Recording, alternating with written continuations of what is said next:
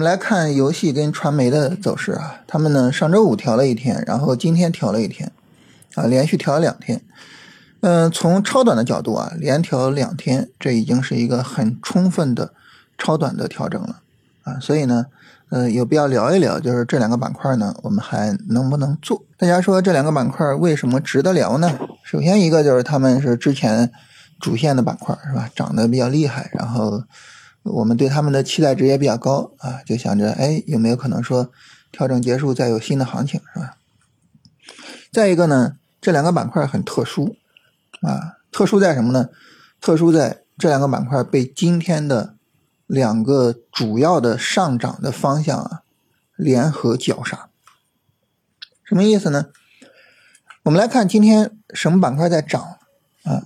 主要是两个方向在涨。这两个方向呢，一个是我们可能很容易就发现啊，然后我们每个人可能也都注意到的中特估的方向啊，尤其是像银行啊、船舶，哇，太疯了，是吧？还有一个呢，可能不太引人注意啊，但是悄无声息的啊，已经涨了四个交易日了，从上周三开始啊，就到现在，是谁呢？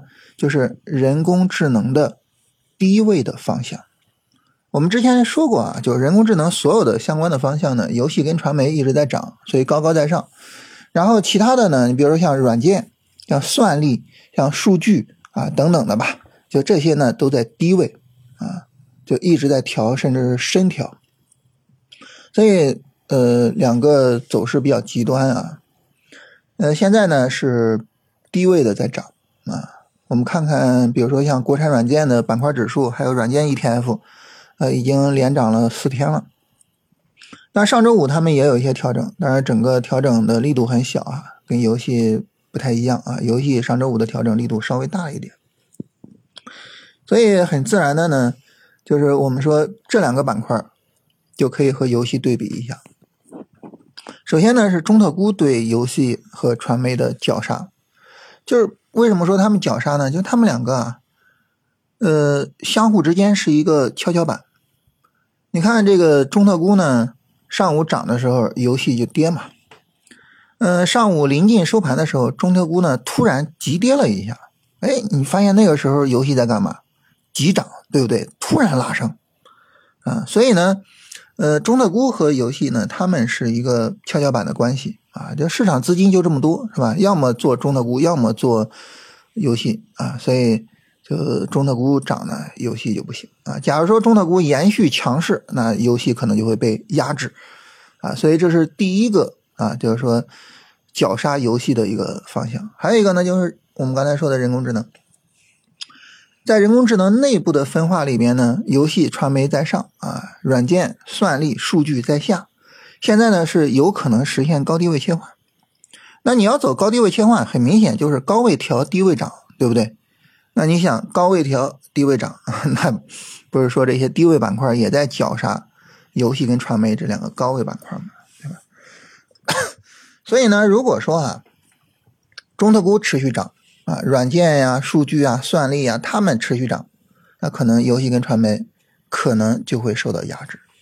那这种情况下，可能游戏跟传媒虽然说有充分的超短的调整，但是我们也不能做，啊？这是从这个角度就聊它不行啊这个角度。但是呢，我们从另外的角度呢，也能够看到，哎，他们两个其实有可能也能做。从哪个角度看呢？我我自己比较重视的有两个角度啊。第一个角度就是，今天虽然是两个方面联合的绞杀游戏跟传媒，但是呢，它毕竟是扛住了，没有大跌，没有大跌。这种情况下呢，就意味着它可能是能做的。我这么一说啊，大家可能觉得难以理解。你说上证指数涨了百分之一点八，游戏它是下跌的呀。你虽然没有大跌，但是你你下跌，那这个时候。实际上就等于大跌呀，对吧？大盘大涨你不涨，那你不就等于还是跌吗？啊，那那那这个跌的不厉害，难道说啊也能作为看好的依据吗？啊，其实这个是能的，这个是能的啊，就说明什么呢？说明绞杀没有成功，资金并没有大量的从游戏传媒的股票里出来啊，然后进入到中特估还有低位的人工智能里边，并没有大量出来。啊，资金还在保留着，资金在里边待着，就意味着这个板块还有希望。大家说呢？怎么看出来的呢？其实我们可以对比一下什么呢？可以对比一下其他的一些板块，比如说酒，呃，家电，呃，旅游，啊，然后前面曾经炒过一波的这个养殖。这些板块啊，我们都感觉，哎，这些板块好像都是基本面还不错，是吧？然后他们好像和中特估也能扯上一点关系，啊，好像和上证指数和上证五零也都有点关系。但是你看看这些板块，这些板块才真的是被资金绞杀，这些板块才真的是资金不计成本的出来，不计成本的抛售养殖、家电、白酒、旅游，然后做中特估、做人工智能的低位板块。所以，游戏跟传媒并没有遭遇这种情况，啊，并没有遭遇这种情况。所以，这是第一个，就是板块对比。我们把游戏和白酒那些板块去对比。第二个是什么呢？第二个就是我们仔细的看一下游戏内部的个股，看看什么呢？看两个方向的个股。第一个方向呢，就之前大涨的个股，你看看那些个股有没有大跌？啊，那些个股如果说有大跌。啊，风向标的股票如果大跌了，这个板块可能不行了。但是如果说风向标的股票扛住了，那可能是有希望的。啊，所以第一个就是看看这些风向标、这些之前大涨的股票。第二个是看谁啊？第二个是看今天大跌的股票，看看是什么情况。啊，今天有多少股票下跌？有多少股票跌停？跌停的这些股票是不是大阴线放量？嗯，是什么情况？如果说跌停的量很少，就是很少有股票跌停，啊，然后跌停呢，可能也是个股自身的原因啊，也没有明显的说，就是 集体跌停也好，就大阴线放量的杀也好，那这个时候呢，其实就不用太担心。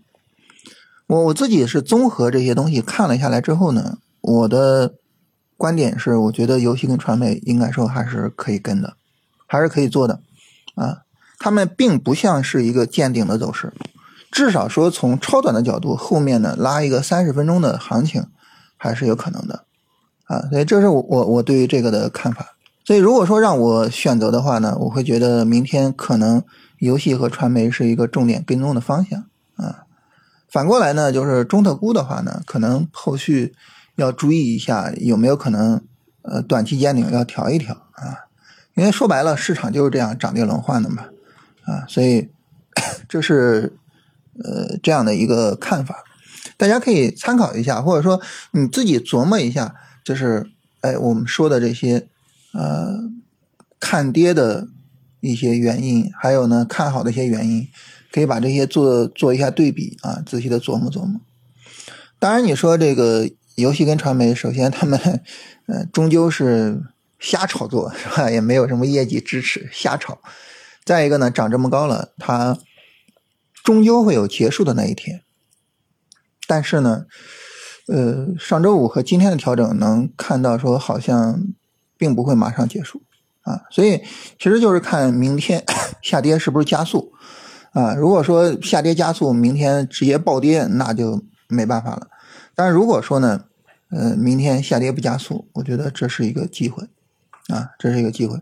啊，当然，后续如果说我们做超短，如如果说它后续有三十分钟拉升出来，该止盈就止盈嘛，对吧？嗯，涨起来该止盈就止盈啊，到时候再看它下跌的这种力度情况啊，有没有可能最终见顶啊？当然，就目前来说的话呢，感觉还是偏良性一些啊，就整个回调是比较是比较良性的啊。